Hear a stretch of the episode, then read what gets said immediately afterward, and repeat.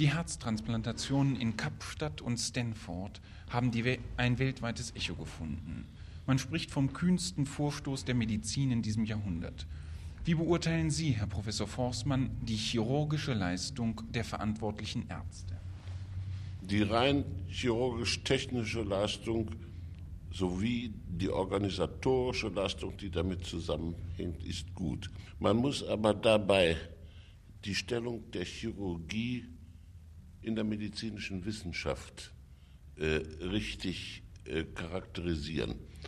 Denn die Chirurgie wird als operative Leistung, als glänzende, äh, dramatische Handlung von dem Laien vergöttert, mythologisiert und sie stellt doch nicht das allein Wesentliche dar, weil sie nur dann zum Tragen kommen kann, wenn die Grundlagen, die wissenschaftlichen Grundlagen einwandfrei geklärt und gesichert sind. Und deshalb ist die Arbeit des Grundlagenforschers gerade in diesem Fall noch viel wichtiger. Ich möchte hier doch sagen, man wirft uns vor, wir hätten in Deutschland eine abwartende Haltung deswegen eingenommen, weil wir noch nicht so weit sind mit unserer chirurgischen Leistung. Das stimmt aber nicht, denn eine solche Operation kann jede größere Klinik vornehmen. Aber dass wir, das heißt die deutschen Chirurgen, es noch nicht gemacht haben, spricht für das Verantwortungsbewusstsein äh, unserer Ärzte und vor allen Dingen für das sichere Verständnis dafür, dass die Grundlagen der Immunbiologie noch keineswegs so erforscht sind, dass eine Operation von diesen Ausmaßen, die noch dazu das Leben zweier Menschen erfordert, mit einer größeren Sicherheit vorgenommen werden kann als ein Lottospiel. Bisher wurden Herzverpflanzungen ausschließlich an Tieren vorgenommen. Sind die Operationen am Menschen eine logische Fortsetzung dieser Experimente oder betritt die Chirurgie hier völliges Neuland und wagt Experimente am Menschen? Es wird zu Experimenten am Menschen, solange wir die Immunbiologie noch nicht so weit beherrschen, dass wir jeder Lage Herr sind. Und ich glaube, das wird noch einige Jahre dauern. Zehn bis zwanzig Jahre wird man wohl damit noch warten müssen. Welche Bedeutung sehen Sie in den unternommenen Operationen für die Herzkranken, für die Kardiologie, für die Ärzte überhaupt? Wenn Sie es mengenmäßig betrachten, also bezogen auf die Zahl der Herzkranken, die um Hilfe suchen, haben diese Operationen überhaupt keine Bedeutung. Denn sie sind erstens zu teuer, zu aufwendig an Material und an Menschen und vor allen Dingen, woher wollen Sie denn die ganzen Transplantate für Hunderttausende von Menschen bekommen? Die Herz Herztransplantationen haben äh, besonders in Laienkreisen heftige emotionelle Reaktionen ausgelöst. Seit Jahrtausenden gilt das Herz als Kern der Persönlichkeit, noch scheint man allgemein mit dem Verlust des eigenen Herzens einen gewissen Identitätsverlust zu verbinden. Unter diesem Aspekt bekommen die Herztransplantationen fast den Charakter einer revolutionären Veränderung im traditionellen Bild vom Menschen. Wie sieht der Mediziner diese neue Situation? Wir kommen hier zu der anderen Frage, die mit der Herztransplantation ganz gleich, ob sie glückt oder nicht glückt, unlösbar verbunden ist. Wir stehen nämlich heute durch diese Herztransplantation auf einer, ich möchte sagen, wichtigen geistesgeschichtlichen Schwelle. Früher hatten wir äh, ein Verhältnis Arzt-Patient, ein Du- und Ich-Verhältnis zwischen zwei Menschen. Und dieses Zweierverhältnis ist jetzt aufgebrochen worden. Und es muss ein dritter, völlig unbeteiligter Mensch eingeschaltet werden. Und dieser Mensch muss sterben, auf jeden Fall. Und das ist äh, das Neue und das Bedrohliche dieser Situation. Äh, die Mystifikation des Herzens als äh, Sitz der Seele oder äh, als Sitz der Persönlichkeit hat damit gar nichts zu tun. Denn das wird dem modernen Menschen auch klar sein, dass das Herz ein Funktionsorgan ist, das rein motorische Funktionen hat. Organverpflanzungen sind äh, vielerorts schon fast zur Routinearbeit geworden. Was ist das Besondere an den Verpflanzungen von Herzen? Das Besondere an den Verpflanzungen von Herzen, und dazu möchte ich auch gleichzeitig die Verpflanzung der Leber nehmen, ist das, dass man ein paariges Organ, wie zum Beispiel die Niere, äh, auch einem Gesunden entnehmen kann, ohne dass er sterben muss. Während bei der Entnahme eines unpaaren Organs, also Herz und Leber, der Spender unbedingt sterben muss. Durch die Herztransplantationen hat sich die Situation für den Arzt, speziell für den Chirurgen, heute wesentlich verändert. Sie haben gewiss mit Ihren Ärzten und Assistenten über diese Dinge gesprochen. Was haben Sie denen gesagt? Das kann ich Ihnen ganz kurz sagen.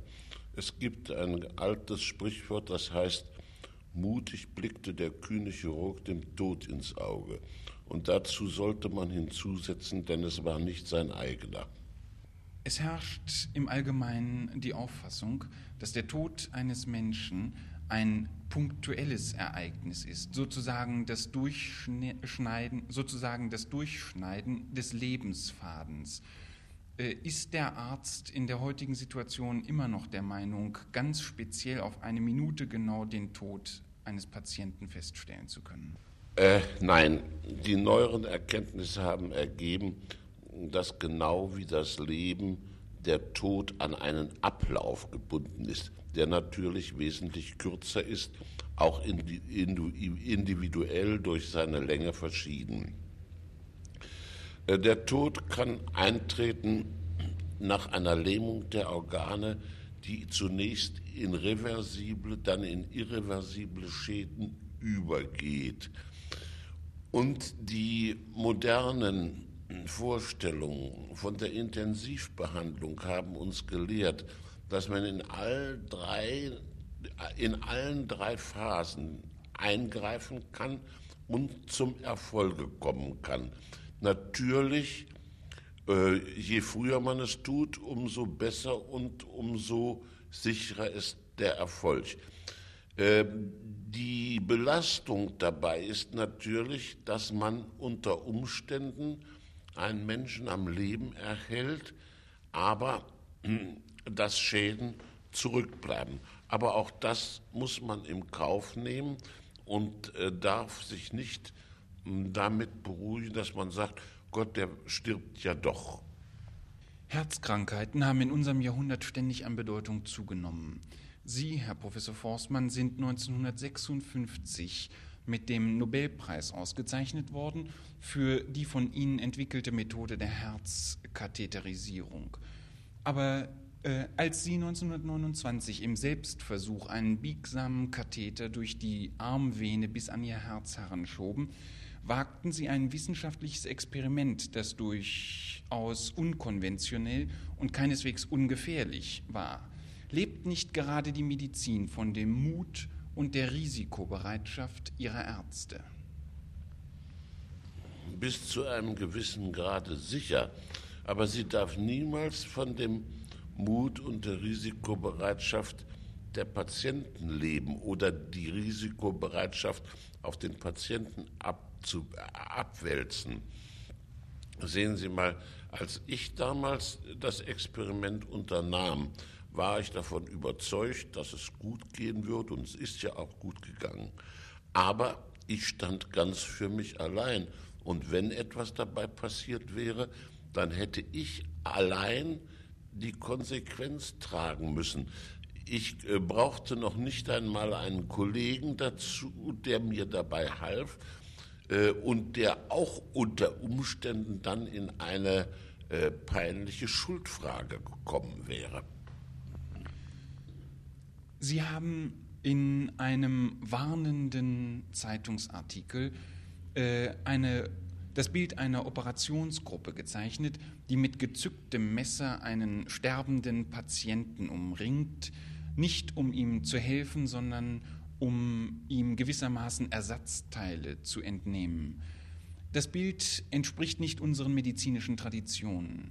Entspricht es den Anforderungen und Möglichkeiten unserer Zeit, in der Ärzte nicht zwei Menschen sterben lassen müssen, sondern dem einen helfen können, indem sie ihm Teile des anderen überpflanzen?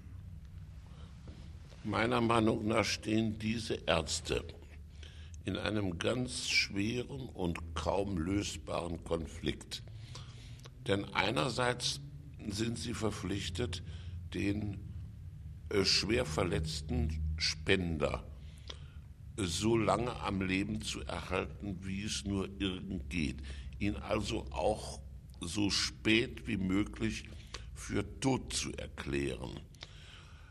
Andererseits ist aber der Operateur, der das Organ haben will, brennend daran interessiert, es in einem möglichst frühen äh, äh, Zeitpunkt äh, zu erhalten, um es möglichst lebensfrisch zu haben.